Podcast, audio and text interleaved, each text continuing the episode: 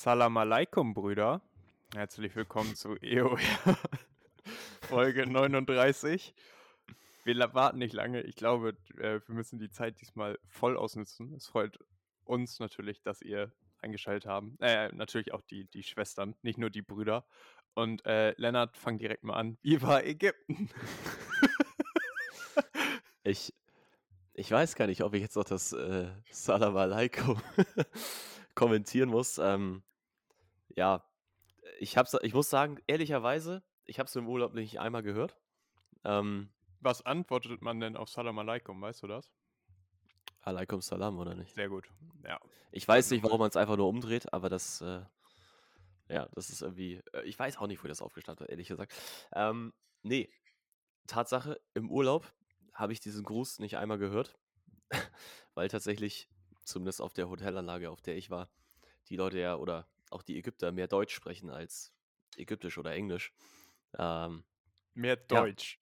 Ja, ja, also die können. Wie hieß dein Hotel? Hotel Friesenhof oder? Nein, wir waren. Das, das Ding ist halt, vielleicht muss ich das nochmal erklären. Du hattest ja auch, als wir vor, weiß ich gar nicht, drei, vier Folgen darüber gesprochen haben, dass, dass ich in Urlaub fliege, ähm, hatte ich ja nicht erzählt, dass wir halt klassisch Pauschalreise machen. Sprich, wir sitzen halt in so einem Resort fest, in Anführungsstrichen, und gucken uns ja sozusagen nicht Ägypten an. Ist ja auch viel zu gefährlich. Ne? Also wir waren, wir waren jetzt ja auch in Hurghada und nicht in Kairo oder Alexandria, also eher auch so in dieser Baderegion. Ich weiß nicht, wie gut du dich auskennst, Leo. Und ich glaube, Ägypten liegt in Afrika. Das ist der einzige Geografie-Comment, den ich dazu habe. Das war schon ziemlich gut zusammengefasst. Nee, also wir haben, wir haben uns da in Hurghada niedergelassen im Hilton Plaza, Orgada, Orgada Plaza, irgendwie so rum. War, war es denn ein echtes Hilton? Oder? Das war ein echtes Hilton, ja. Aber ich glaube, dass einfach der Qualitätsanspruch, beziehungsweise Qualität und auch was fünf Sterne sozusagen heißt, im Unterschied von Europa zu Afrika sich, glaube ich, einfach nochmal, ja, da gehen, da, da gehen die Gemüter du? schon weit auseinander. Also, ja, ich glaube nicht, dass du mit so einem Hotel fünf Sterne oder die eine europäische Erwartung von fünf Sternen erfüllst. Ich nicht despektierlich gemeint, weil das hätte den Preis auch einfach nicht gerechtfertigt. Wir haben jetzt ja nicht super viel Geld dafür ausgegeben, dass wir da All-Inclusive Urlaub machen konnten. Aber ja, also als ich fünf Sterne gehört habe oder das erste Mal drüber nachgedacht habe, bevor ich mir dann die Bilder und alles angeschaut habe und die Erfahrungsberichte, dachte ich erstmal so, ja, da kommt jetzt mehr. Aber egal, es hat, äh, hat gepasst. War mega nice. Schön ein bisschen, ich weiß nicht, ob man es erkennt hier, ich bin ein bisschen braun geworden tatsächlich. Ähm, und ja, ich würde jetzt gerne von großartigen Ereignissen, die passiert sind, erzählen, aber wir waren halt auch nur fünf Tage da und haben da eigentlich so ein bisschen Entspannung gesucht und auch gefunden. Also so ein typischer Resort-Hocker. Weißt du, so morgens um 9 Uhr, weißes Handtuch auf die Liege, das, hier ist mein Tag, ne? Weiß-blau ge gestreift. Um 16, 16 Uhr mal kurz zum Gucken, was der Animateur mit der großen Gruppe macht. Und äh, das ist dann aber langweilig und abends Fußball gucken oder so. Mm. Ja, mehr oder weniger. Also wir sind auch da angereist mit diesem mulmigen Gefühl im Bauch, sage ich mal, dass, dass man jetzt so ein richtiger, klischeehafter ja, Deutscher. Cluburlauber ist. So, ja, halt auch so ein richtiger Deutscher, weil da waren jetzt halt nicht nur Deutsche im Hotel, wie gesagt, die deutschen Gäste waren da schon nicht unüblich, kann man mal so sagen. Mm. Und die waren, ist echt geil, weil das war halt wirklich so, ne? Also um sieben hat das äh, Buffet eröffnet zum Frühstück. Und ab dann lagen auch eigentlich schon die ersten natürlich auf den Liegen. Und wir haben selber, ich glaube, das früheste, dass wir am Pool waren, um Liegen zu reservieren, war 7.45 Uhr.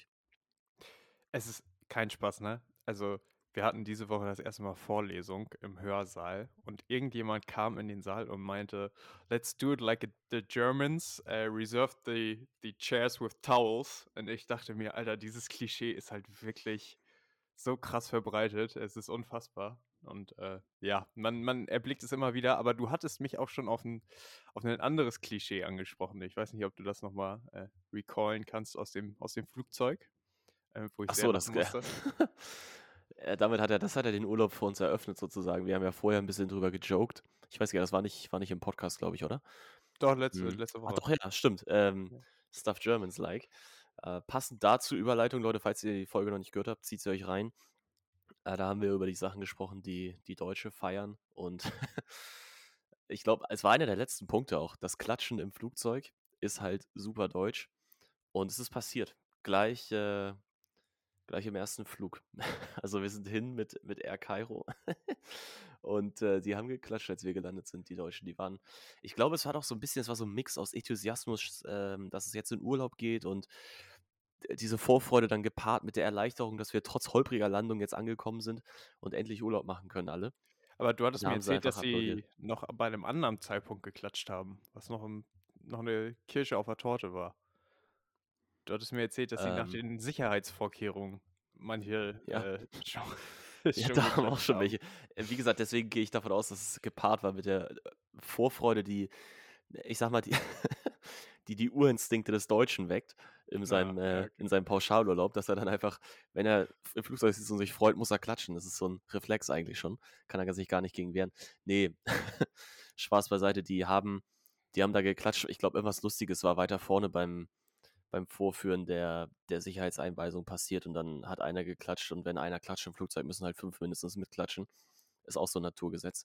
Und dann haben sie halt geklatscht vorne im Flugzeug und Lea und ich haben uns so angeguckt und meinen so, oh, das kann echt nicht sein. ja, nee, und äh, tatsächlich absolutes Highlight insofern, als dass es ähm, unerwartet war.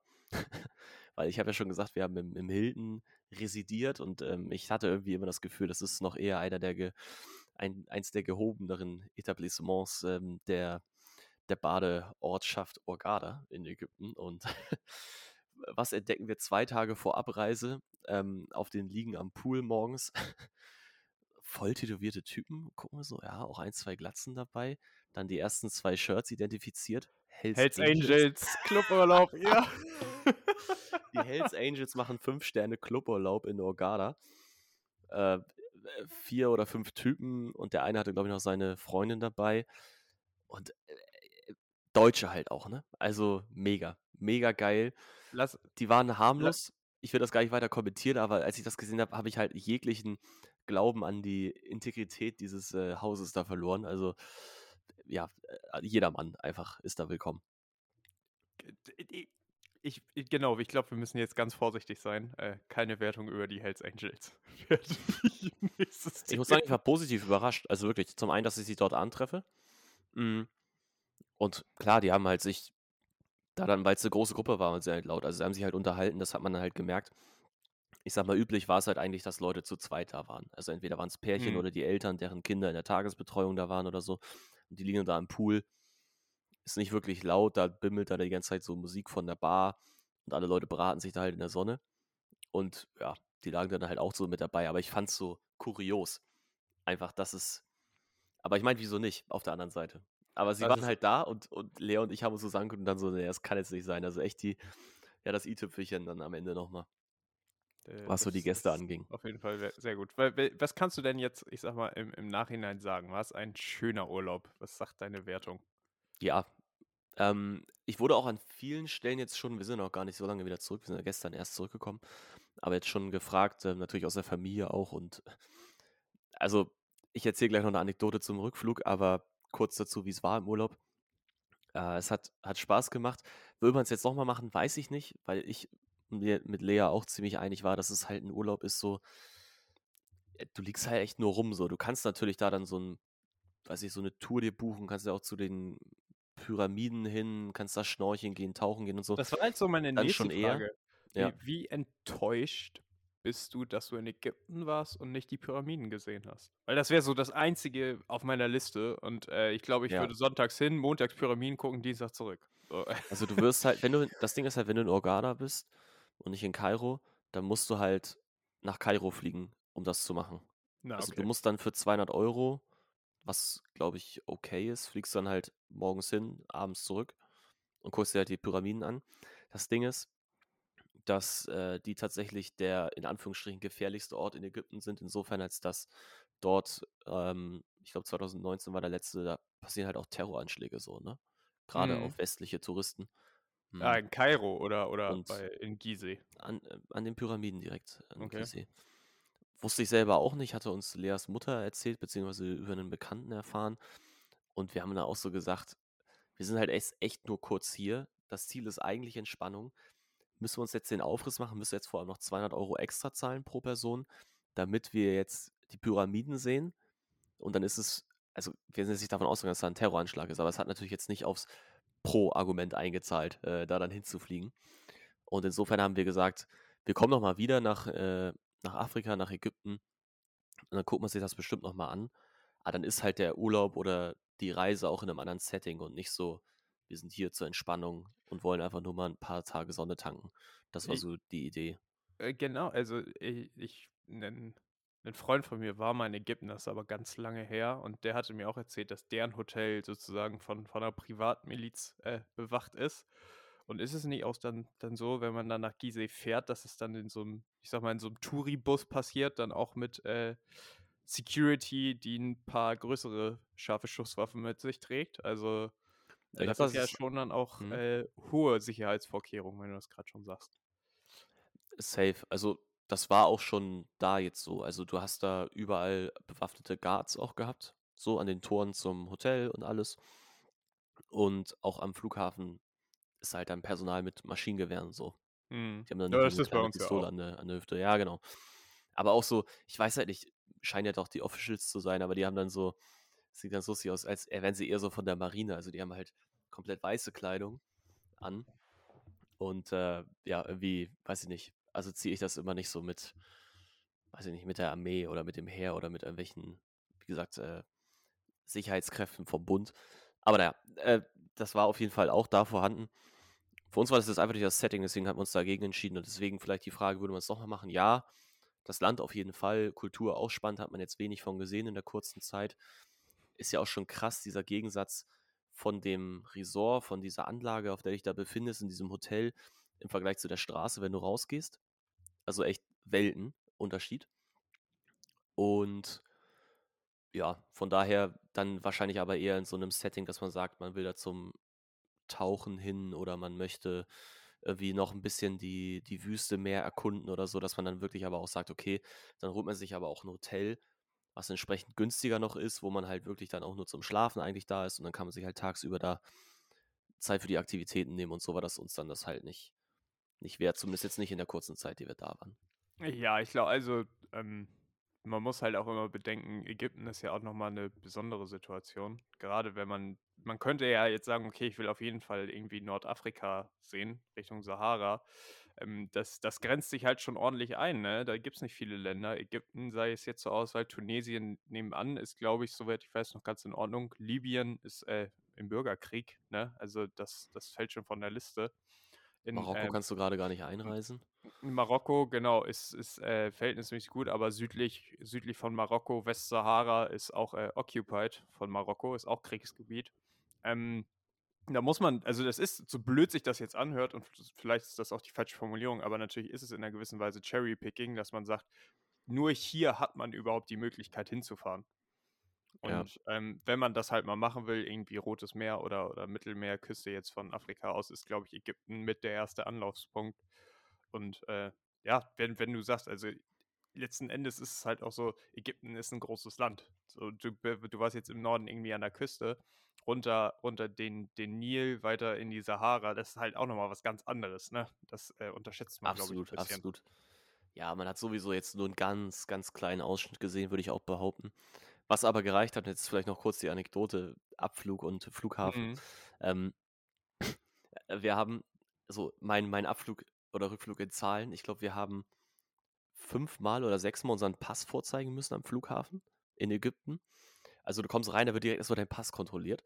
Und bestimmt fünf Leute wollen sehen, dass du ein aktuelles Visum noch hast und alles. Und also echt super pingelig. Auf der einen Seite, auf der anderen Seite Security-Checks. Du musst da dann deine Schuhe ausziehen, aber dafür musst du deine Elektrogeräte und Flüssigkeiten nicht sortieren.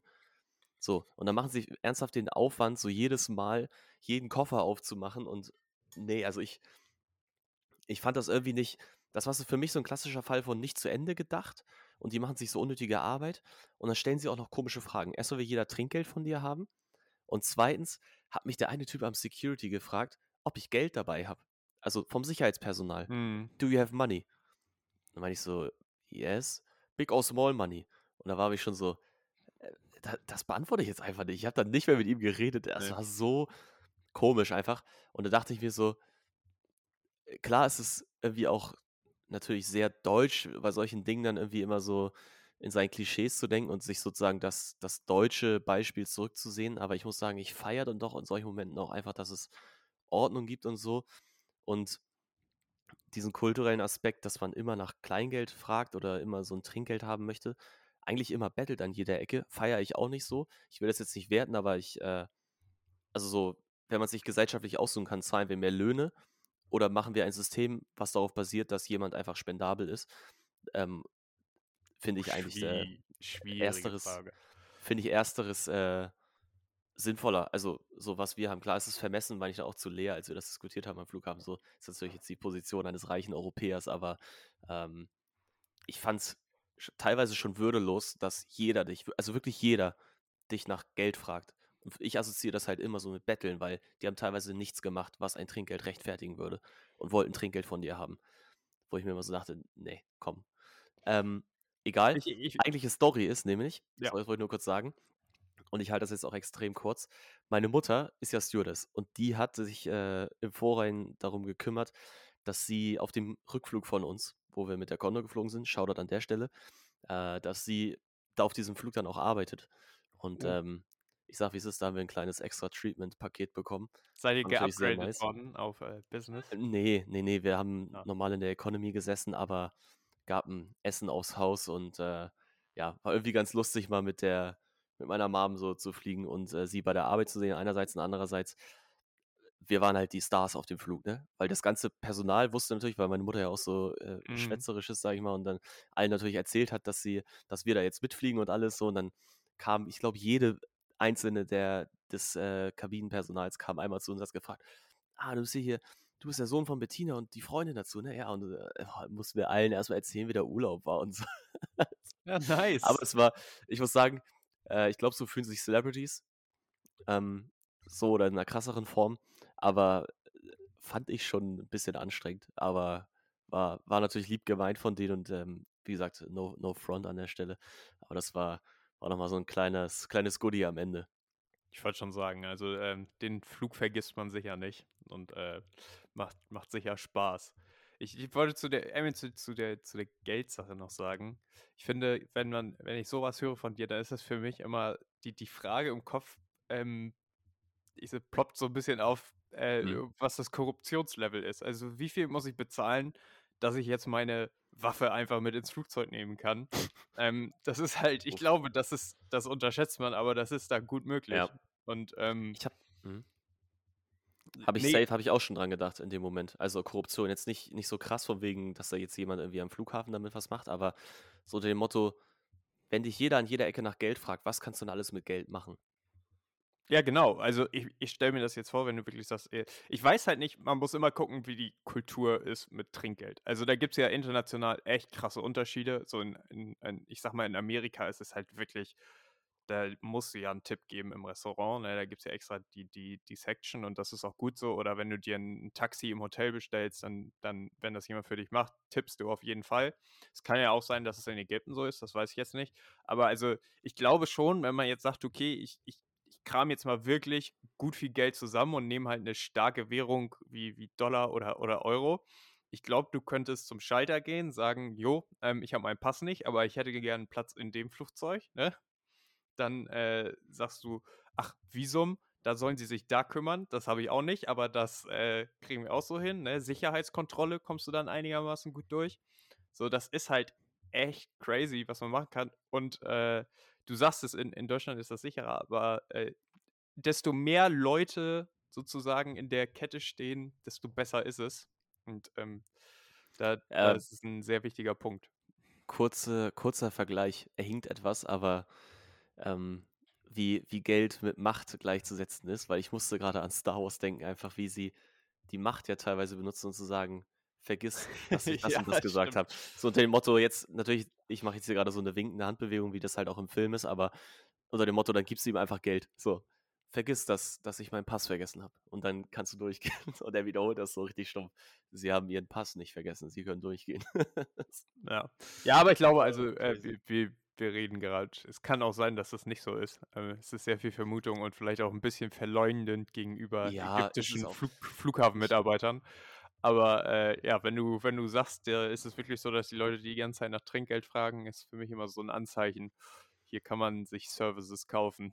Das, äh, Wie gesagt, ich äh, auch nicht so stark wertend jetzt eigentlich gemeint, das darf man doch, glaube ich, jetzt alles nicht so ernst nehmen, was wir, was wir sagen, aber der Punkt, den ich eigentlich machen wollte, war, ich hatte das Gefühl einfach, so hat es sich angefühlt, in dem Moment, wo mich jeder nach Trinkgeld fragt, dass diese ganze, wie gesagt, ich fand es wirklich einen starken kulturellen Aspekt, dass es halt irgendwie, ja, einfach das Gefühl, dass auch das Selbstwertgefühl, dass ich immer jemanden frage, ob er mir noch mehr Geld geben kann, als den eigentlichen Preis der Dienstleistung, der Interaktion. Das, das Modell finde ich irgendwie nicht. Ja, aber ich, man glaube, da könnte, bist wenn du man wollte, sehr, es auch verändern, ja. da bist du sehr, wenn ich das so sagen darf, deutsch geprägt. Ich glaube, das ist wirklich einfach, äh, Ja. Deutsche und Geld, das ist nochmal eine ganz andere Beziehung als äh, in, Mag- in mag wirklich Kulturen. sein. Und ähm, ich glaube, dass das äh, auf vielen Plätzen auf der Welt nicht so ist und die Leute da ein bisschen ähm, generous, Digga, ich habe Sprachprobleme, man kennt Großzügiger sind. Ja, Ja. genau, mit, äh, mit dem Geld umgehen.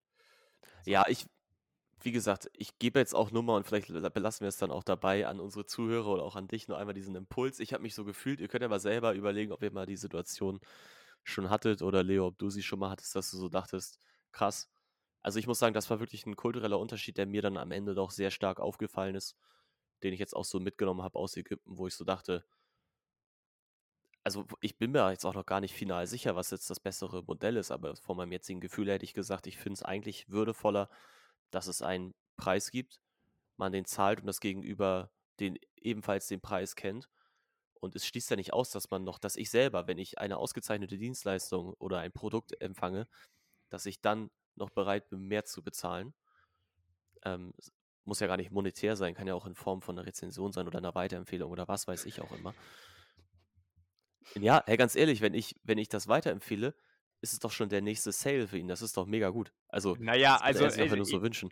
wir, wir machen bringt das das ihm am Ende des genau. Tages auch kein, kein Essen auf den Teller. Ich, So, das wollte ich halt sagen. So, ne? Also das bringt überhaupt nichts, wenn du Cairo Airlines fünf Sterne bei Google gibst. Da hat äh, die Person, die am Check-in-Schalter für unter Mindestlohnlevel arbeitet, hat da am Ende, glaube ich, wenig Ja. von. Aber das ist halt der Punkt, mit dem ich das Thema, glaube ich, schließen würde. Ähm, man muss halt immer auch in Perspektive haben, wie gut werden diese Leute halt vor Ort bezahlt. Ne? Und ähm, da gibt es, glaube ich, äh, einen Punkt, wo ich sehr verstehen kann, dass sie halt auf extra Geld, auf Trinkgeld angewiesen sind. Und dann ist das deutlich vertretbarer. Ähm, wenn du sagst, das macht so einen Eindruck, als wäre das systematisch, dann ist das natürlich fragwürdig. Und ich glaube, es ist auch okay, jeder von uns kennt den Moment, dass man halt mal kein Geld gibt. Ähm, ich finde nur, es geht, es kommt immer auch so ein bisschen darauf an, wie, mit welchem Ausdruck und mit welchem Ton man das macht. Man muss jetzt nicht die arrogante Person sein, die einfach sagt, do your fucking job. Das äh, wird dem nicht gerecht.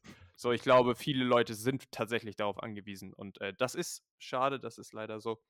Ja. Ähm, dem, dem, wie gesagt, aber da ist jeder, ist ja für sich selbst verantwortlich und ich glaube, jeder von uns war auch mal in der Situation, wo man Trinkgeld gegeben hat und mal nicht. Und ich finde es auch, wie gesagt, ich finde das Argument übertrieben, jetzt zu sagen, man muss jetzt jedem Trinkgeld geben und man muss jetzt für jeden, der fragt, muss man Geld geben. Das, das wird der Sache auch nicht gerecht. Es ist sehr kompliziert und äh, ethisch äh, sehr schwierig und ich glaube, keiner ist da perfekt und der Erste, der es ist, der soll die Hand heben, sage ich mal so. Spaß. Das, Äh, ja. das zu dem Thema, was ich aus deiner Ägyptenreise jetzt mitnehme. Wenn ich das nächste Mal aus Kairo fliege, dann äh, versuche ich mir ein Business Class Upgrade ähm, zu, zu bestechen. Und äh, ja, das. Äh, Letztendlich kaufst du es dir ja, nur auf einem anderen Weg als dem offiziellen. ja, mal gucken, was billiger ist. Ich kann auf jeden Fall nur, ich kann, also jetzt vielleicht nochmal, auch da abschließend nochmal, was Services angeht. Ich kann Air Cairo jetzt nicht, nicht empfehlen, aber konnte aber schon merklich besser. Vielleicht nochmal ganz offiziell, das hat man wirklich auf dem Rückflug gemerkt. Ähm, da lohnt sich das, ich weiß gar nicht, was das für Preisunterschiede sind, 20, 30 Euro. Falls ihr selber vor der Entscheidung steht, nehmt hier meine Recommendation gerne an. Ähm, ihr werdet es mir danken, auch wenn ihr dann nicht wisst, wie sich Air Cairo anfühlt, aber Jetzt bin, ich, jetzt, jetzt bin ich mal dein schlechtes Gewissen. Hast du deinen CO2-Ausgleich bezahlt? Was für CO2-Ausgleich? Ja, für, dein, für deine Flugstrecke. Man kann bei den Airlines, kannst du, wenn du deinen Flug buchst, kannst du CO2-Ausgleich bezahlen. Dann werden Bäume gepflanzt, Die, ja, damit, deine, damit mit dein Kraftstoffausstoß ausgeglichen wird. Ehrliche Antwort, ich habe das gar nicht gesehen. Kann aber auch sein, weil wir pauschal gebucht haben, dass mir die Option gar nicht angezeigt wurde. Ähm, Okay, Mexiko ist interessant. Ist Ja, äh, wus gerade wusste ich gar für, nicht, dass das, ja. also Kairo ist natürlich ein, ein Stück, ne? Ist ja auch noch mehr dazwischen, aber äh, Da wachsen ich, auch ich, gar keine Bäume. ich Das kenne jetzt so Wüste die, die, die äh, Flüge von Amsterdam nach Hamburg. Äh, ist auf jeden Fall, ist immer noch, nehmt immer noch besser den Zug oder das Auto, ne? Am besten den Zug. Aber äh, wenn ihr fliegt, dann bezahlt CO2-Ausgleich, damit es dem Planeten gut geht. So, aber das zum Thema Ägypten. Ich glaube, Ja, sorry, dass ich jetzt auch so mega lange hier die Podcast-Folge schon in Anspruch nehme. so. Aber ich glaube, es waren ganz interessante Themen. Leo, wie war denn deine Woche? Hast du noch interessante Themen mitgebracht, die wir diskutieren können? Ja, äh, ich äh, hatte dieses Wochenende meine Eltern zu Besuch. Äh, Shoutout an dieser Stelle. Das hat mich Grüße sehr gefreut. Und äh, das war ein sehr lustiges und äh, spaßiges Wochenende. Ähm, es fing damit an, dass ich die beiden vom Flughafen abgeholt habe. Und ähm, Standesgemäß mit dem Fahrrad. nee, aber mit, mit, mit man muss Komm, hier das wäre su sozusagen. wär super holländisch gewesen. Ich fahre viel Fahrrad, also das äh, muss ich mal äh, kurz claimen. Ich fahre tatsächlich äh, Montag bis Donnerstags immer die drei Kilometer zur Uni und zurück mit dem Fahrrad. Da fahre ich keinen Nahverkehr, wäre auch zu teuer, also deswegen das Fahrrad. Ähm, was ich eigentlich sagen wollte, dann bin ich mit der Regionalbahn, weil die fährt hier vor meiner, vor meiner Tür, eine Station zum äh, Flughafen gefahren, hat die abgeholt und auf dem Rückweg haben wir das Gleis konnten wir nicht so richtig identifizieren, weil sozusagen bei allen stand unser, den Zug, den wir brauchten, der führte nach Amsterdam Zentral, macht ja auch Sinn. Ähm, das stand gefühlt bei allen Gleisen, dass der Zug nach Amsterdam Zentral fährt. Ich wollte gerade sagen. waren wir am richtigen Gleis und dann kam ein Zug und da stand, er fährt, äh, wie gesagt, nach Amsterdam Zentral. Und ich so, ja, nehmen wir, ist der richtige. Und stellte sich heraus, das war ein IC, der nicht hier bei meinem Gebäude gehalten hat, sondern halt nur Amsterdam Zentral. Das bedeutet, äh, das erste, was meine Eltern von Amsterdam gesehen haben, war, dass wir einmal durch die komplette Stadt mit dem Zug geballert sind und dann vom Zeigst du so Bahnhof ab der Hälfte, zeigst du so aus dem Fenster, guck mal, da ist das ja, es war Haus. wirklich, wir sind durch meine Station gefahren und ich war so, oh, hier, hier äh, hätten wir rausgemusst. Und äh, dann sind wir zurück durch die ganze Stadt. Also ich hätte ja gesagt, äh, da habt ihr schon mal viel gesehen, aber es war dunkel. Also es hat auch nichts geholfen. Ähm, das war sehr gut. Und äh, ja, es wurde noch besser. Wir waren nämlich abends essen. Äh, ich weiß nicht, ob du die Foodhallen Amsterdam kennst. Selbstverständlich. Aber äh, da waren wir essen und äh, hatten zum Glück einen Tisch bekommen und du musst so am Tisch so mit QR-Code bezahlen und ähm, das lief auch ganz gut. Nur kam das Essen nicht. Und ich habe äh, immer die, Ja. die Bedienung gefragt, äh, ob, ob die das Essen bringen oder ob wir das abholen müssen. Sie so, nee, das, das bringen wir. Und dann habe ich nach einer Stunde, habe ich mal so einen, einen anderen Typen gefragt aus der Küche und er meinte, nee, das müsst ihr hier vorne in den, in den Foodhallen, müsst ihr das abholen. Das bedeutet, das Essen war Standen wohl da nach, zehn kalte Gerichte. nach, nach zehn Minuten fertig und ich kam dann eine Stunde später, oh ja, hier ist unser Essen. Ähm, das war auch, also mein, meine Eltern hatten nach dem ersten äh, Tag den Eindruck, ich bin sehr verplant und äh, komme nicht in der großen Stadt zurecht. Was zum Teil tatsächlich stimmt. Also ich verfahre mich sehr oft mit meinem Fahrrad. Ähm, aber es liegt an Maps. ist einfach scheiße. Und ich will auch nicht so ein, so ein deutscher Idiot sein, der sich so ein, so ein Handyhalter vorne an sein Fahrrad hängt ne? und dann wie mit so einem Navi rumfährt. Sondern ich gucke mir mal die Route an und dann mache ich das nach Gefühl. Aber fährst du, du fährst ja doch eigentlich immer, also vor allem im Alltag doch eigentlich immer dieselben Routen, oder? Da fährt man sich, verfährt ja, natürlich, natürlich. Also, also das ist nicht das Problem. Nein, nein, nein, nein, nein. Wenn ich einmal eine Route gefahren bin, dann, dann kenne ich sie. So, aber ich gebe dir ein Beispiel. Wir hatten am Samstag auch ein Auswärtshandbeispiel. Es war halt eine halbe Stunde mit dem Fahrrad und dann habe ich gesagt, okay, das mache ich auch mit dem Fahrrad und da musste ich in so einen Vorort von, von Amsterdam fahren. Und also kein Spaß, das kann ich auch mal kurz erzählen. Das war die unnatürlichste Handballhalle, die ich wo je gespielt habe. Neben der Handballhalle waren einfach Felder, also wirklich Agrarfelder, zwei Mhm. riesige Erdhaufen und das Dach war so aus, aus Plane. Und das sah aus wie so eine Massentierzuchthalle. Und es war also wie so eine, so eine Grundschulumkleide, wie man es von damals kennt. Ne? Die, Ja. die Duschen hätte man ausstellen können für äh, Hygiene während der Cholera-Zeit. Und äh, Alter, es war, es war unfassbar. Und ich bin da echt mit, ich bin mit dem Fahrrad hin und musste zwischendurch durch so, durch so Matschpfützen fahren. Das war original. Also Amsterdam, da, da habe ich es wirklich festgestellt, ist Dorf und dann macht es auf einmal zack und dann hast du die Stadt. Das ist Ja. nichts irgendwie mit flüssiger Übergang oder so. Das ist harte Stadtgrenze und ähm, war auf jeden Fall eine Erfahrung ist- wert. Das ist wie wenn du so irgendwie so ein Anno-Spiel oder so zockst, wo du so eine, so eine eigene Zivilisation aufbaust und deine Stadt fängt so, natürlich hast du am Anfang so ein Waldstück, wo du dein Dorf so aufbaust und irgendwann hast du nur so Hochhäuser und nach dem, dem Hochhaus kommt einfach nichts mehr. Das ist so, Ja, nein, das ist so eine war, Wiese. das war wirklich, und das hat, die Straße ging auch so in so einem Kreis gefühlt um den Ort rum. Und dann führte so ein Feldweg davon ab und da war dann auf einmal die Sporthalle. So, und äh, ja, es, äh, es war auf jeden Fall, auf jeden Fall crazy. Und, äh, Und an der Stelle müssen wir uns bei allen Leuten entschuldigen, die vom Dorf oder aus ähnlichen ähm, urbanen Situationen kommen. Leo kennt sowas einfach nicht. Ja. Nee, äh, der, ist, äh, der, nee, da muss ich mal kurz, da muss ich äh, Einspruch einlegen. Ähm, ich, ich kenne das Dorf in dem Sinne, dass ich schon ein paar Mal war, weil meine Eltern vom Dorf kommen. Und ich mir tatsächlich auch vorstellen kann, spät in meinem Leben wieder aufs Dorf zu ziehen.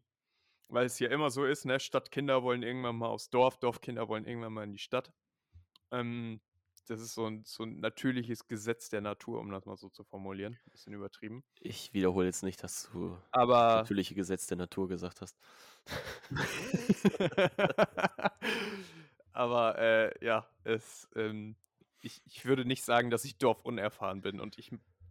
Dorfkinder sind schon sehr eigen, aber genauso sagen Dorfkinder über Stadtkinder, dass sie sehr eigen sind. Das ist einfach normal. sind einfach anders. Gut, Leo, Nächst, nächste Sache. ich wollte sagen, komm zur nächsten Sache. Wir haben Genau. eine halbe Stunde schon auf dem Tacho. Ich weiß, ich habe viel dieser Zeit für mich beansprucht, aber sonst kommen hier nur noch äh, Sabbelgeschichten, die keiner hören will von uns. Nee, nee, nee. ich- Jetzt kommt, jetzt kommt nämlich was Wichtiges, worüber wir sprechen müssen. Okay, Ich war am Samstag im Rijksmuseum. Äh, wunderschöner Name, würde sich in Deutschland nie durchsetzen. Ähm, und war mit meinen Eltern Kunst gucken. Und wir haben uns ja schon mal über Kunst unterhalten. Wann warst du das letzte Mal in, in einem Museum in einer, in einer Kunstausstellung? Ich glaube, es war 2018 oder 19. Ich bin mir nicht ganz sicher. Auf jeden Fall vor Corona und auf jeden Fall auch mit Lea, als wir in Hamburg waren. Zu der Zeit hat sie noch nicht in Hamburg gewohnt. Ähm, das war in den Deichtorhallen. Da haben wir Mhm. uns ähm, Fotografien angeschaut und ähm, künstlerische, ja, ich weiß, wie nennt man das denn? Ähm, Installationen. Installationen waren es. Also es waren dann keine Bilder, sondern es waren wirklich dann, ich glaube, in dem einen Fall war es so eine Kuscheltierwand, so eine ganze Mauer, die voll aus Kuscheltieren war. Das war irgendwie so ein, und Kinderspielzeug, das war so ein Konsumding, was das repräsentieren sollte. Das war ziemlich interessant, aber ich erinnere mich nicht mehr ganz genau, wann die war, aber das müsste in dem Zeitraum gewesen sein. Ende 18, Anfang 19. Weil, also ich war in diesem Museum und meine Eltern haben sich tatsächlich äh, sehr über mich lustig gemacht, was auch vollkommen okay war. Ähm, aber also wirklich toll gemalt, die Sachen, ne? Aber für meine, für, für meine Meinung komplett überhyped. Ne? Also da, da laufen Leute rum und es war halt auch so, das ist ja äh, ein öffentliches, also wie nenne ich ein staatliches Museum, ne? Also das ist halt eine, eine Sammlung. Ist ja jetzt keine einzelne selektierte Ausstellung. Es war halt auch einfach Ja. viel und ähm, ich will jetzt nicht die ganzen Debatten mit meinen Eltern da wiederholen, wie ich mich darüber aufgeregt habe, dass die Leute das feiern. Also ich, ich, ich mach's ganz kurz. Ich bin mir ziemlich sicher, dass viele Leute ins Museum gehen, einfach nur um erzählen zu können, ich war ins Museum, um so tun zu können, als hätten sie eine Ahnung von Kunst. Ähm, also die, die 80% der Bilder sehen ja eigentlich gleich aus, um es mal so zu formulieren. Ne? Da sind ja ein paar, paar coole dabei. Okay, okay. Jedenfalls, was mir aufgefallen ist, also man merkt es schon an meiner Ausdrucksweise, es ist wirklich so, wenn ich in so einem Museum bin, im Kopf bin ich da wie so ein, wie so ein Sechsjähriger. Das ist kein Unterschied. Ich laufe da durch, ne?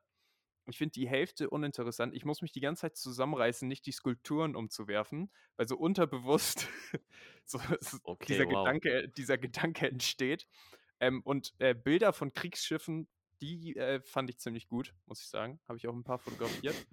ähm, ja, aber es war, aber es war echt ein Ah. Erlebnis. Und ich, also, ich muss ja auch nochmal sagen, wirklich so Respekt, so rund um 1800, wenn nicht früher, gemalte Bilder. Das sieht ja wirklich noch gut aus. Da merkst du ja die Mühe und ich sage es immer wieder, da wurde ja mit Liebe gearbeitet, ne? Das, das erkennt man ja.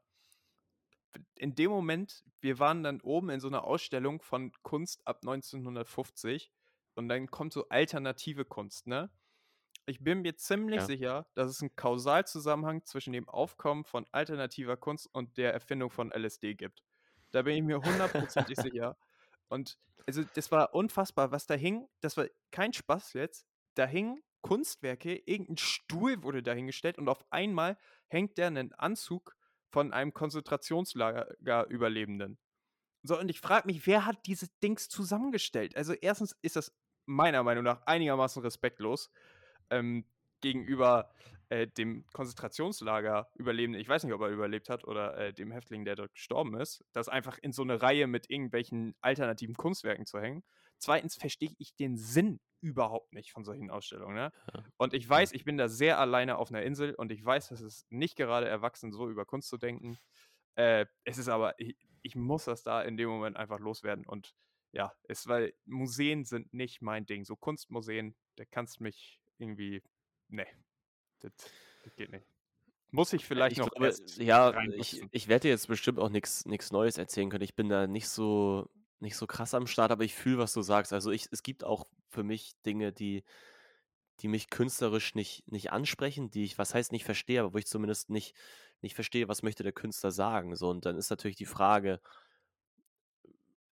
kommt, also bringt es mir jetzt was, stundenlang hier zu stehen, mir das anzugucken, darüber nachzudenken und auf Krampf dann irgendwie, vielleicht auch durch eine Recherche danach noch, vielleicht andere Interpretationen oder Kritiken zu der Kunst zu lesen, mich wirklich damit fundiert auseinanderzusetzen, um dann am Ende sagen zu können, jetzt verstehe ich es, aber mich interessiert es immer noch nicht, oder ob ich einfach komplett aufgebe am Anfang und sage, es holt mich von Anfang an nicht ab, dann gehe ich doch eher auf die Kunstformen, die mich interessieren, ähm, die ich verstehe und mit denen ich auch was anfangen kann.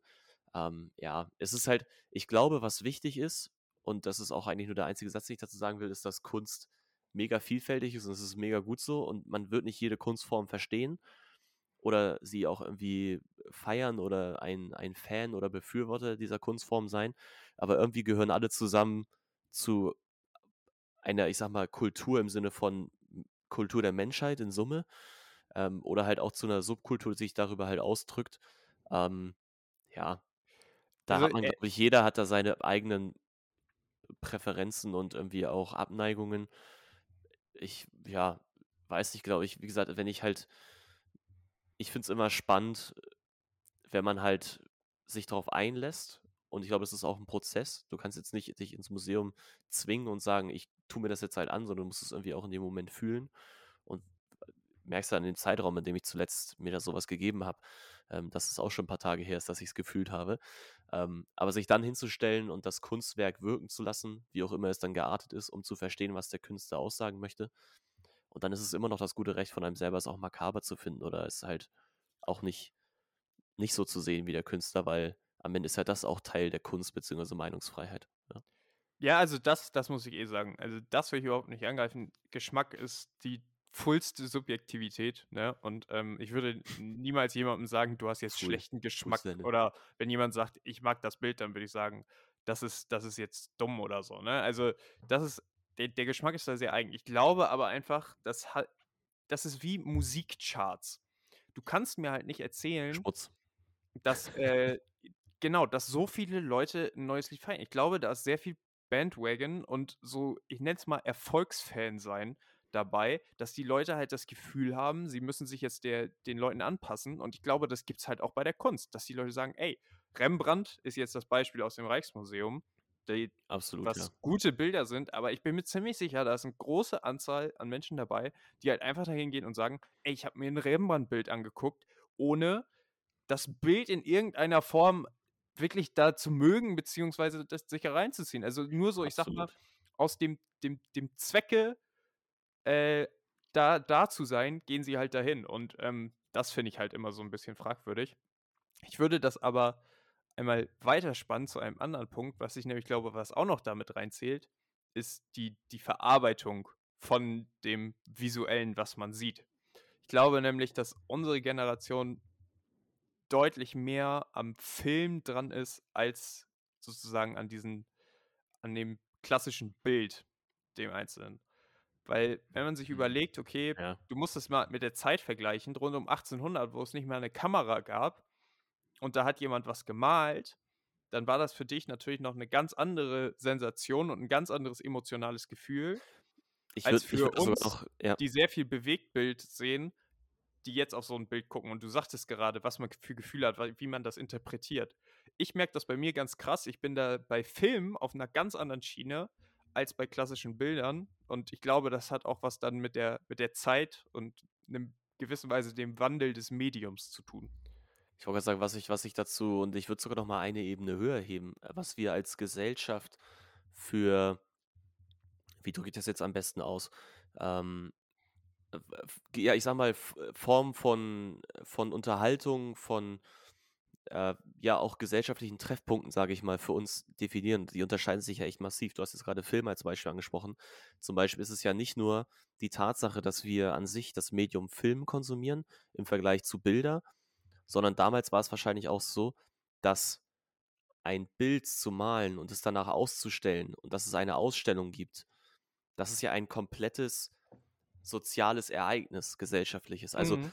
Das war damals der Grund, rauszugehen und Leute zu treffen, auf der Ausstellung, darüber zu diskutieren, wie das Bild aussieht. Das ist auch heute noch vertreten, aber viel stärker ist es wahrscheinlich vertreten, dass man sich den neuesten Hollywood-Blockbuster, ähm, was ja stark in unserer Kultur verant äh, verankert ist, Ist im das Übrigen der gleiche amerikanische Kino. Bullshit. Filme einfach nur zu gucken, weil alle sie zu gucken Den ja, aber gucken. dann dann hast du ihn gesehen, dann kannst du mitreden. Dann kannst du dich danach ins Café setzen oder manchmal gibt's ja auch nach 'ner Kinovorstellung noch in 'nem kannst du danach noch im Saal stehen oder was und dich unterhalten. Aber ist, glaube ich, auch schon wieder, ähm, aufm absteigenden Ast alles.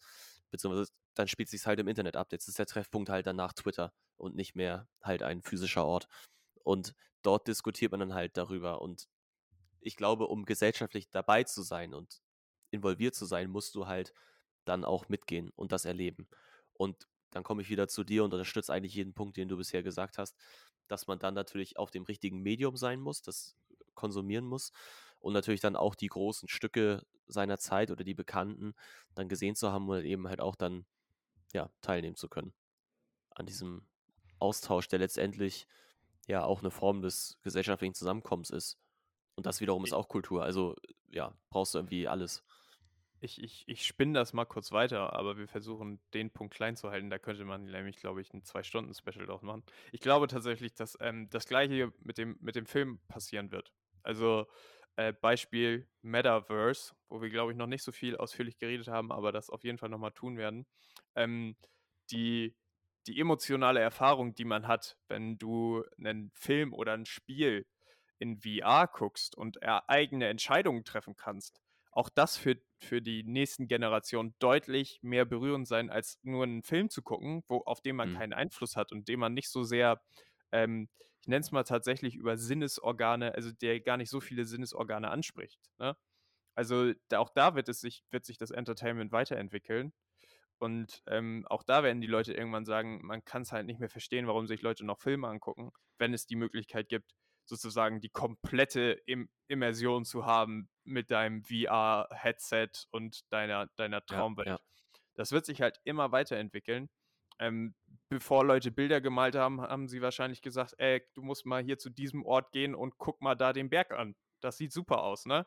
Und hatten sozusagen die Ja. Entertainment-Erfahrung. Ähm, das ist 'n Ich natürlicher glaube, davor Prozess davor und, waren äh, schon die die. Gladiatorenkämpfe. Ziemlich genau. Äh, da konnten die Leute schon malen. Ich glaube, du unterschätzt, äh, wann die Leute angefangen haben zu malen. Aber davor konnten ich glaube, vorm Malen konnten sie töten.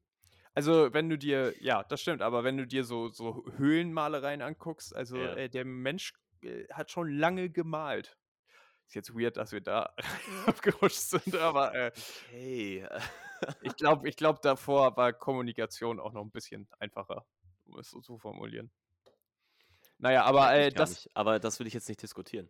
Genau, Aber das, äh, zum zum Thema Museen. Ähm, damit habe ich mich tatsächlich die ganze Zeit beschäftigt. Man merkt, ich habe mich echt nicht auf die Bilder konzentriert. Und, äh Ich stelle mir das so vor, du stehst da so neben deinen Eltern oder auch grade nicht und guckst dir dieses Bild so mega konzentriert an, vor dem du stehst. Aber eigentlich schaust du durchs Bild durch, weil in deinen Gedanken bist du in dieser Diskussion, äh, wo wo geht das hin mit unserer Gesellschaft? Ne, ich habe tatsächlich ich habe die ganze Zeit überlegt ähm, es ist ja auch in Amsterdam gibt's ja viele Galerien und so, ne? Ich schwöre dir, ich könnte eine leere Galerie mieten. Ähm, dann nehme ich einen Bleistift und male irgendeinen Schwachsinn an die Wand. Also Nehme eine Krepppapier. Ja, schreib eine Klausur. Meine Klausur hänge ich an die Wand, nehme Krepppapier, klebe da so eine 0,5 Meter Abstandslinie vorher auf und nehme dafür 3 Euro Eintritt und ich würde Break-Even rausgehen. Es ist halt wirklich einfach so, dass manche Leute das Bedürfnis haben, einfach nur Interessen vorzugaukeln. Nenne ich das mal so. Ne? Also, das gleiche Beispiel hatten wir schon vor ein paar Wochen, als wir über äh, die Bilder von Adolf Hitler gesprochen haben. Du Hm. könntest das Ding aufhängen und die Leute würden sagen, das ist ja toll gemalt etc., ohne dass sie den Hintergrund wissen. Natürlich ist das eine viel größere Diskussion über Geschmack und, und Aufnahme etc., ne? Aber ich glaube halt, dass echt viele Leute einfach mal authentisch zu sich selbst sein sollten und sagen, das Bild finde ich gut, das Bild finde ich scheiße. Und dann ist man deutlich schneller durch so ein Museum durch, anstatt sich vor jedes zu stellen und zu denken. Also es ist ja, als wenn du ins Kino gehst und du guckst dir 80 Filme hintereinander an. Ähm, dann kannst ja Ja, auch aber das ist aber auch ein anderes Medium. Also das ist natürlich Natürlich ist es ein anderes zu Medium, aber das ist äh, ein provokativer Vergleich, wenn ich das mal so Ich, sagen ich kann. wollte gerade Und sagen, äh, sehr, ja.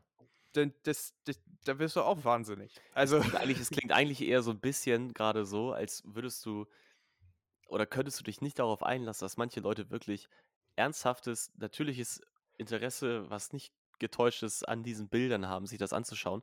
Ich bin bei dir, dass wahrscheinlich auch ein großer Prozentsatz das macht, weil es einfach eine touristische Aktivität ist und das eigentlich Quatsch genau. ist, gerade in so Darum, darum geht es mir eigentlich und mir geht es darum, dass das die meisten Leute einfach nicht zugeben Aber wollen. den Leuten kannst du es, ja, aber denen kannst du es ja auch nicht verbieten. Und warum willst du sie bloßstellen? Also, ich sehe den Punkt. Ich würde sie dafür jetzt aber auch nicht an Pranger stellen. Und jetzt machen wir das Thema zu, Leo, weil wir haben noch eine Viertelstunde Genau. ungefähr und wir haben noch drei Themen. Und es würde sehr sauber passen, wenn wir für jedes ungefähr fünf Minuten brauchen.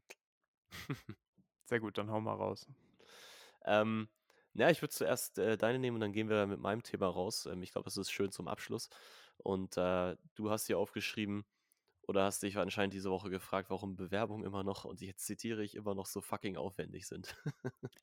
Ja, also ähm, ich, ich frage, es, es geht ja, es geht ja tatsächlich in eine gute Richtung. Ne? Also jeder, der einen LinkedIn-Profile hat oder sich einen Sonntag mal hingesetzt hat und seinen Lebenslauf aufgehübscht hat, ähm, du kannst ja mittlerweile dich echt bei Unternehmen per One-Click bewerben, schickst einfach nur dein CV hin ähm, und äh, dein, dein LinkedIn-Profil verlinkst du damit, ne? Also, oder du wirst, äh, du, du kennst es auch, man wird auf LinkedIn von tausend Leuten angeschrieben, die einem den super Job verkaufen wollen, bei irgendeiner kleinen, sorry für den Ausdruck, Drecksfirma.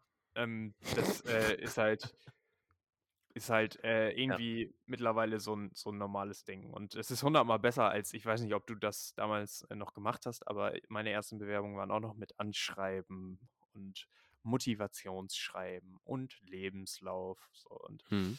Ähm, trotzdem, also äh, das kann vielleicht auch einfach mein, mein ewiges Bedürfnis nach Vereinfachung und äh, Faulheit sein. Hatte ich halt an diesem Wochenende so, dass ich mich so sp- sponti einfach auf so einen Job beworben habe, ne? Und äh, musste halt mein, mein CV dahin Ja. schicken und mein CV war halt noch nicht auf dem aktuellen Stand, dass ich jetzt in Amsterdam bin. Fuck, ich habe meine. Ah nee, ich habe meine Adresse nicht angegeben, sehr gut. Ähm, und habe hab halt sozusagen einen neuen CV gemacht. War jetzt nicht groß zeitaufwendig, weil ich habe einfach das alte Copy and Paste und habe halt sozusagen eine neue, ähm, Hast neue? Section. Ja. Genau, und ich, ich mache das mit so einem Internet, äh, mit einer Internetseite, die ganz gut ist, die das übersichtlich macht und schick aussieht. Und da kriegt man das auf eine Seite, ist ganz gut. Aber ich fand es halt trotzdem, habe ich mich in dem Moment gedacht, jetzt schickst du das Ding dahin und äh, wir kennen es ja aus unserem IT-Background, irgendeine Software bei denen analysiert das, sortiert die Hälfte aus, ne? Und äh, dann werden sich die Leute den CV angucken und äh, dann telefoniert man gut. Das ist halt schon wirklich das moderne Ding, ne?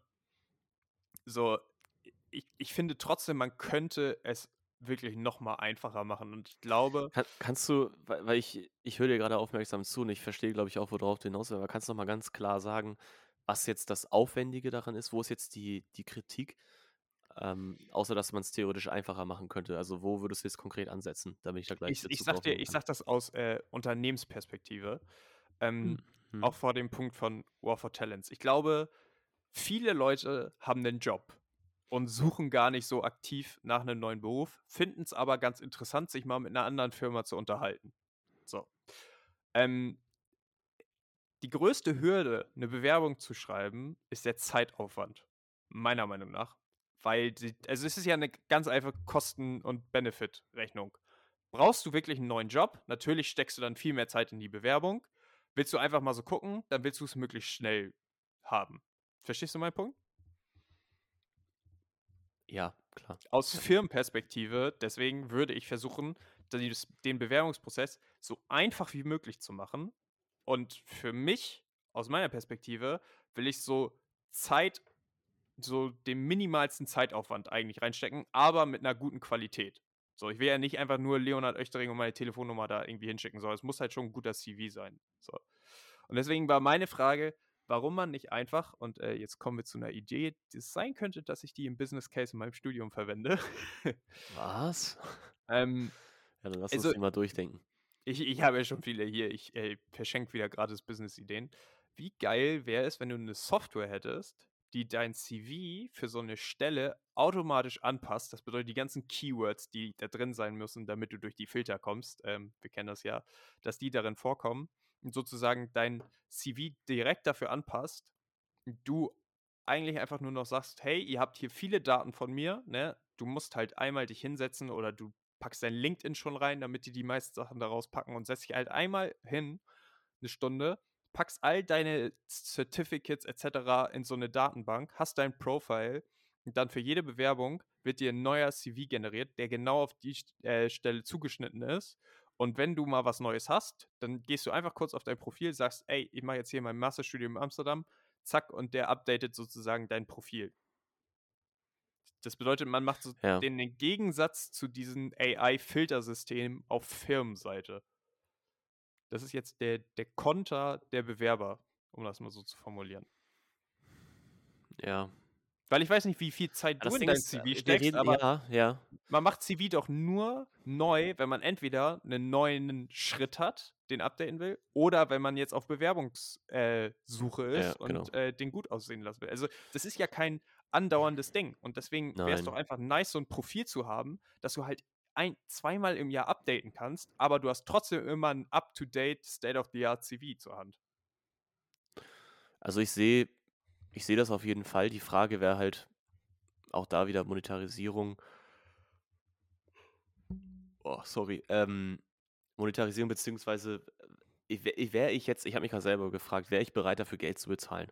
Oder mache ich mir einmal diesen Aufwand, wenn ich halt, ich sag mal jetzt realistisch, ähm, selbst wenn man viel wechseln würde, würde man alle zwei oder drei Jahre nur seinen Job wechseln und müsste dann sein CV upgraden. Würde ich dann mich nicht einfach einmal hinsetzen, ein, zwei Tage und das machen, weil ich es nie wahrscheinlich mir komplett am Stück die Zeit nehme, sondern immer so hier und bei mal äh, das mache. Oder halt wirklich zu sagen, ich will jetzt einen neuen Job anfangen oder ich habe schon einen neuen Job in Aussicht, es muss nur noch offiziell auf dem Wege irgendwie geklärt sein, dass das sauber ist und ich muss den CV halt updaten. Dann mache ich das. Würde ich dann einmal dafür zahlen, würde ich mir, um immer up to date zu sein, sozusagen immer davon ausgehen, dass ich wechsle, was aber wie gesagt realistisch betrachtet nicht so oft passiert. Ähm, ja, wäre es wieder sozusagen das Geld wert, habe ich gerade nur überlegt, weil ich glaube schon, dass es an sich wäre so eine Software nachgefragt, kann man bestimmt gut für sich nutzen, würde einem auch vieles abnehmen. Das ist das eine, was ich dazu sagen wollte. Und das zweite ist, wir reden hier schon aber auch über eigentlich eine sehr spezielle Situation, die jetzt, glaube ich, in unserer Bubble, ich weiß nicht, wie vermessen es ist, sich jetzt selber in diese Bubble zu stecken, aber die bei uns jetzt existiert und für uns nur ein reales Problem ist, und zwar, dass du dich jetzt bei Firmen bewirbst, die wirklich halt krass filtern und auf Masse sozusagen auch Bewertung, äh, Bewerbung ablehnen. Weil du hast eben auch schon den War for Talent angesprochen. Viele reißen sich ja eher um die Arbeitnehmer und wollen die Besten vom Markt holen. Sprich, eigentlich, wenn ich nicht blöd bin und ähm, auch einen gewissen Skill habe, der nachgefragt ist und ähm, mir jetzt auch nicht die größte Arbeit machen will, dann kommen ja schon die Firmen auf mich zu, zwangsläufig. Ich mache mich nur sichtbar durch LinkedIn zum Beispiel, gebe meine Infos an. Das ist ja auch, muss man sagen, super einfach gemacht. Da werden einem ja schon wirklich viele Hürden abgenommen. Und dann ist man ja sichtbar in der Öffentlichkeit und dann kann man angeschrieben werden und dann kriegst du ja einen Job. Also ich glaube, das geringste Problem ist, dass wir einen Job kriegen. Und dann ist jetzt die Frage, oder für mich dann so, wie gesagt, ist es eher eine Nische zu sagen, okay, ich will halt in die Top-Top-Unternehmen und dafür muss ich halt durch den Bewerbungsprozess kommen. Und dann ist es mir wahrscheinlich auch wert, das zu bezahlen. Also es unterstützt nochmal das Argument. Und andererseits ist es nicht so, aber, oder ist es nicht aber auch so, dass wenn ich wirklich den Job haben will, dass ich dann auch noch versuche, über Aspekte wie Netzwerk, zum Beispiel über die Universität, lernst du Recruiter kennen und kommst so mit denen in Kontakt und, und versuchst so irgendwie darüber reinzukommen, sprich so diesen unkonventionellen Weg von wegen, ich verlasse mich jetzt darauf, durch einen Algorithmus zu rutschen, sondern ich will irgendwie direkt mit Menschen sprechen, will denen zeigen, dass ich passe in das Unternehmen, will denen auch durch mein Auftreten und den ersten Eindruck, den ich vermittle, und zwar nicht in Papierform, sondern in Men Menschenform, ähm, menschlicher Kommunikation, ähm, vermitteln, dass ich der Richtige für diese Company bin, um da halt reinzukommen. So, also das sind so zwei Gedankengänge dazu. Zwei, zwei Sachen dazu. Ähm, ich glaube, jeder Mensch hat das Bedürfnis nach Arbeit. Ob du jetzt geheadhuntet bist oder ob du dir selbst einen, einen Job suchst. Ähm, du hast immer die Situation, dass du äh, einen, sozusagen auf der Suche nach einem Job bist. Und selbst wenn du deinen Lieblingsjob hast und du bist super zufrieden, ähm, kommen halt dann Leute zu dir und, und fragen, äh, ob du nicht Bock hast, für sie zu arbeiten. Und das Zweite ist, ich glaube, es geht halt einfach nicht mal mehr einfacher, als zu sagen, man nimmt nur den CV als Bewerbung. Also de, de, der Schritt weniger als der CV wäre ja wirklich einfach nur das LinkedIn-Profil oder so zu nehmen. Ähm, und das ist ja nichts anderes als ein, als ein digitaler CV. Ne? Verstehst du, was ich meine? Und äh, kannst du dir auch, by the way, auch umwandeln ziehen. lassen. Ja, genau. Ja. Ähm, ich, und ich glaube halt vor diesem Hintergrund, also selbst wenn du einen Job über dein Netzwerk findest, die wollen CV von dir sehen. Selbst wenn jemand dich bei LinkedIn anschreibt und sagt, ey, du bist unser absoluter Lieblingstyp, du musst zu uns kommen, dann äh, wollen die ein CV von dir sehen. Oder halt dein LinkedIn-Profil und sehen da deine Skills. So, also du kannst es ja noch weiterdenken, dass auf dieser Plattform dann Firmen gucken können, ähm, was für Leute zu ihnen passen. Ne? Also ich sag mal jetzt äh, Upselling in, in die Richtung zu gehen, ne? Mhm. dass du äh, Richtung Plattform gehst. Aber mir geht es einfach nur darum, ich finde es halt wirklich, und äh, da bin ich auch äh, wieder sehr äh, kleinlich unterwegs und äh, in einer gewissen Weise auch arrogant. Ich finde es immer noch mega nervig, wenn ich für eine Standardbewerbung, die ich rausschicke, ein fucking Motivationsschreiben oder so hinlegen muss, ne? Ähm, natürlich, ey, wenn es Stellen gibt, auf die ich mega Bock habe, dann setze ich mich auch hin und mache Motivationsschreiben. Das ist ja so ein Wechselspiel. Ich ja. glaube aber, du sagst gerade War for Talents und ich glaube, das liegt jetzt nicht nur an uns. Ähm, ich glaube, das, das geht vielen so. Ähm, es ist halt deutlich, man, man hat deutlich öfter die Situation, dass man sich einfach mal so casual bewirbt. So, und jetzt nicht automatisch nur seit den einen Traumjob hat. Ne? Und äh, Absolut ich bin zumindest auch einer, der selbst wenn er eine Beschäftigung hat, immer noch guckt, ob es nicht was Besseres gibt oder was es sonst noch gibt. Und ich glaube, das geht dem, dem geht es vielen in unser Alter so. Deswegen, also das Einzige, was ich tatsächlich mitgeben kann, sind für, für Companies, lasst die Leute nur ihren CV einschicken. Ähm, weil ich glaube, man muss die, die Barriere, dass sich Leute bewerben, so niedrig wie möglich halten, gerade zur Zeit. Und ähm, dann kannst du von mir aus gerne eine Software einsetzen, die das für dich pre-filtert. Oder ähm, du, du sagst, okay, wir machen jetzt vom HR. Was ich schon häufig hatte und was ich für eine super Lösung halte, ist ein 5-Minuten-Telefonat mit jemandem von der Firma. Einfach sich nur kurz kennenlernen, mal kurz über die Motivation sprechen und was für Vorstellungen man hat von beiden Seiten und du merkst eigentlich da sofort, ist es ein Match, also kann man das jetzt weiterverfolgen oder nicht. So, und ähm, der Zeitaufwand, diese fünf Minuten mit der Person zu telefonieren, ist der gleiche, als sich ein CV, ein Anschreiben, ein Motivationsschreiben durchzulesen. Außer es macht halt eine Software. So, das ist mein Punkt. Also ich, vielleicht mache ich jetzt mal ein Abschlussstatement äh, dazu. Also ich sehe auf jeden Fall nach wie vor den Punkt, dass da man bestimmt auch nochmal Software einsetzen kann, das nochmal erleichtern könnte. Aber ich mache auch ein Fragezeichen, das ist auch eine persönliche Sichtweise von mir ist das wirklich notwendig, beziehungsweise glaube ich auch schon fest daran, so, was ist das schon für ein, für ein Aufwand, wenn man halt wirklich ein echtes Interesse an seiner eigenen Karriere oder am, am nächsten, an der nächsten beruflichen Station hat, sich selber auch regelmäßig damit auseinanderzusetzen und das heißt eben nicht nur irgendeine Datenbank einfach irgendwas reinzuschießen, sondern sich auch zu überlegen, okay, was kann mein nächster Schritt sein, in welche Position kann ich rücken, sich auch zu überlegen, okay, welche Stärken und Schwächen habe ich eigentlich? Und die auch in regelmäßigen Abständen sich zu verinnerlichen, um dann einfach auch abrufen zu können, wenn jemand halt dich, dich anspricht, wenn jemand halt versucht, dich für sein Unternehmen zu gewinnen oder einfach nur sich mit dir, ähm, sei das jetzt auch in Form von Mitarbeitergesprächen zum Beispiel, wenn man halt, äh, die ist ja üblich auch in, in vielen Anstellungsverhältnissen, ähm, dann wie in der nächsten ja, Verhandlungsrunde für sein Gehalt oder so befinden, dass man immer weiß, okay, ich an meinem Arbeitsplatz stehe für folgende Dinge, das sind meine Leistungen, die ich bringe, das sind meine Skills, ähm, die einfach drauf zu haben. Und es ist natürlich in dem Moment, wo man sich das antut und noch nicht direkt den Benefit sieht, natürlich eine, eine müßige Arbeit.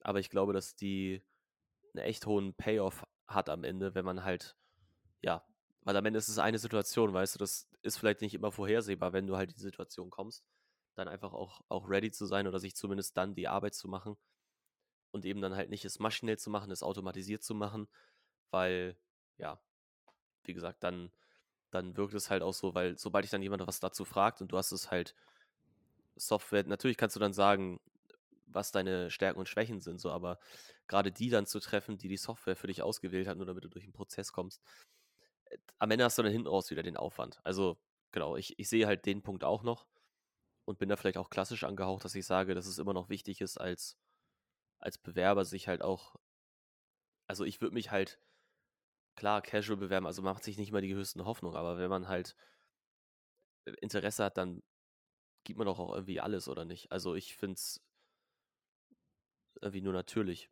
Und weil wenn man schon da irgendwie, oder meine Meinung da jetzt dazu, wenn man, wenn man da jetzt schon irgendwie anfängt zu sagen, boah, das nervt mich jetzt aber, dass ich hier noch schreiben muss, warum ich da arbeiten will, dann sollte ich mich wahrscheinlich fragen, okay, warum bewerbe ich mich dann da eigentlich, wenn ich nicht mal auf eine Seite Papier, was wirklich nicht viel ist, schreiben kann, warum ich da arbeiten will. Ja.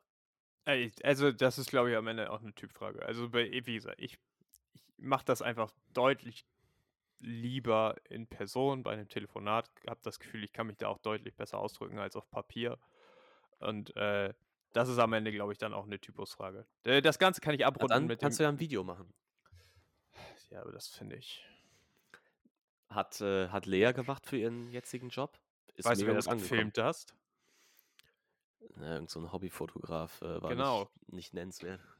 Ja, äh, nur, dass wir mal kurz ranhängen. Nee, also wie gesagt, ich finde, also ähm, ich bezahle tatsächlich Geld für mein CV. Nur 3 Euro. Aber einfach nur, weil ich habe den mal selbst Ist gemacht. dann halt auch nur ein 3-Euro-CV, ne? Ey, sieht ganz, ganz chico aus und äh, ist, also darum geht es mir halt, dass der, der sieht halt wirklich professionell aus und ich habe das Ding mal per Word gemacht und das war halt wirklich ein Kampf. Das ist wirklich ein Kampf, da einen modernen, schicken CV irgendwie bei, bei Word fertig zu kriegen. Und ähm, das hat mir regelmäßig, äh, hat mir das Ding zerhauen und dann habe ich mal diese Website gefunden. Ähm, hab da mein CV ge gemacht, komplett fertig, saß eine Stunde dran und dann kam die fucking Paywall, diese Arschlöcher.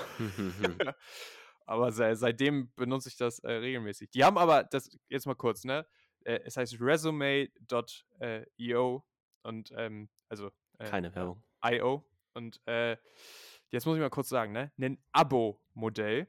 Man kann sich da für 3 Euro kannst du dir sozusagen einen 7 Tage Zugang und danach kostet das äh, 9,99 Euro im Monat und ich bezahle die Ja. 3 Euro und kündige dann. Ein Abo-Modell für ein CV macht ja wohl gar keinen Sinn. Also, wie oft macht man denn sein CV? Schafft dieses scheiß Abo-Modell ab, das bringt gar nichts. Also, ich ge- lass mich gerne überzeugen von Zahlen oder so, aber ich glaube, das ist wirklich das falsche Bezahlmodell für eine CV-Seite. Ich glaube, und das ist eine Trap, an die ich glaube, seit ich irgendwie das erste Mal mir eine App, äh, in App-Payment gemacht habe, ähm, dass es so dieses typische Ding ist, hoffentlich vergisst er es und es verschwindet irgendwo in Ja, seinem wir- Haufen von wir- wir- Rechnungen. wir und brauchen trotzdem 10 Euro ab für irgendwas, was ihn einfach nicht interessiert. Finde ich Wir, ziemlich wir mau, finde ich auch ethisch. Subscription-Modell. Das äh, finde ich immer so, äh, hilft nicht jedes Mal. Aber nee, das dazu. Die Frage ist, machen wir jetzt Ende oder nehmen wir noch die letzte Frage kurz auf? Für 10 Minuten? Ähm, nee, ich würde das eher, ich würde das eher als Hausaufgabe mitgeben. Also ich kann es ja schon mal anteasern. Ich hatte noch, noch aufgeschrieben, ähm, aus gegebenem Anlass, ich habe jetzt wieder entdeckt, dass äh, die Weihnachtsartikel äh, rück, zurückkehren. pünktlich. Ich glaube, es war schon vor zwei, drei Wochen so, aber jetzt ist es mir nochmal aufgefallen heute beim Einkaufen. Ähm, man kann sich wieder ordentlich eindecken. Fun Fact: Wir haben es auch gemacht. Wir haben jetzt Spekulatius und Lebkuchen zu Hause. Gott sei Dank. Ähm, ja, und die Frage jetzt für dich, Leo, beziehungsweise auch äh, für alle äh, Zuschauer, die Zuhörer, sorry, Zuhörer, die nächste Woche mitfiebern wollen. Ähm, die relativ einfache Frage, wann fängt eigentlich so die Weihnachtszeit an? Also wann, wann kommt man in Stimmung? Wann ist es dann offiziell soweit? Ähm, okay, vielleicht ist es auch der Glaube, der einen treibt, man weiß es nicht. Ähm, genau, ich, ich würde das jetzt auch unbeantwortet lassen, aber ich würde das schon mal anteasern für nächste Woche. Nehmen wir ich, das mit ich, als Agenda. Ich beantworte, es dir, ich beantworte es dir ganz kurz und nächste Woche kommt die Erklärung. Äh, an dem Tag, wo man Urlaub vor Weihnachten hat oder an Weihnachten. Es ist tatsächlich okay. für mich so. Aber ja. okay. Nee, wir werden das erörtern. Ich denke, da gibt es, ähm, weiß ich, ähnlicher äh, war bestimmt auch äh, auseinander ähm, zeigende Meinung, wenn man das so sagen kann. Und dann machen wir nächste Woche, gibt es dann das äh, Weihnachtsspecial und äh, ich würde mich freuen, wenn du für nächste Woche, wow, jetzt schaltet hier mein kompletter PC in Dark-Modus. Hier sind gerade alle Tabs auf einmal schwarz geworden. Das äh, sah fancy aus. Ähm, ich würde freuen, wenn wir nächste Woche die True Crime-Folge hinkriegen. Das bedeutet, ähm, ja. Gib dir Mühe und such dir einen wahren Kriminalfall aus und such dir eine Möglichkeit aus, den gut zu erzählen. Das, äh, lass, lass uns äh, jetzt äh, After Show noch mal ein bisschen quatschen darüber. Aber genau, es wird auf jeden Fall was kommen, weil es ist ja auch Folge 40. Leo, ich würde sagen, es ist mal wieder Zeit für ein Jubiläum sozusagen, ein Staffelfinale der Staffel 4 ist es, glaube ich, offiziell, in der wir uns bewegen. Kriegen wir alles hin. Von daher seid gespannt. Ja, weiß nicht, kommt schon mal in Weihnachtsstimmung vielleicht ähm, oder auch nicht, je nachdem, was für ein Typ ihr seid. Und ja, Leo, dann sag noch einen Satz und dann gehen wir ins Auto. Gute Nacht. ja, äh, es ist stockfinster draußen, ne? Ist es bei dir auch schon? Ja, es ist krass, ne? Es ist halt halb sechs. Naja. Ja, Leute, genießt euren Freitag, Abend oder Morgen, je nachdem, wann ihr das hier hört, oder auch den Rest eures Wochenendes. Schaltet vor allem nächste Woche wieder ein. Ja, wir haben euch eine Hausaufgabe sozusagen gegeben. Hört euch die Folge vom letzten Mal an, wenn ihr unbedingt wissen wollt, was ähm, die ja, deutschesten, die zehn deutschesten Dinge sind, ähm, die Leonhard äh, Oechtering im Internet ausfindig machen konnte. Und Insta-Post kommt noch. Ja, easy. Instagram-Folgen lohnt sich immer. Ich bin ja noch inaktiv, können wir gerne auch nächste Woche drüber sprechen, ähm, wenn noch die Zeit bleibt. Ähm, ich bin ja aktuell noch auf dem Detox und ja, dann haut rein, schönes Wochenende und schaltet nächste Woche wieder ein zu eurem irrelevantesten Podcast Norddeutschlands. Ciao, ciao.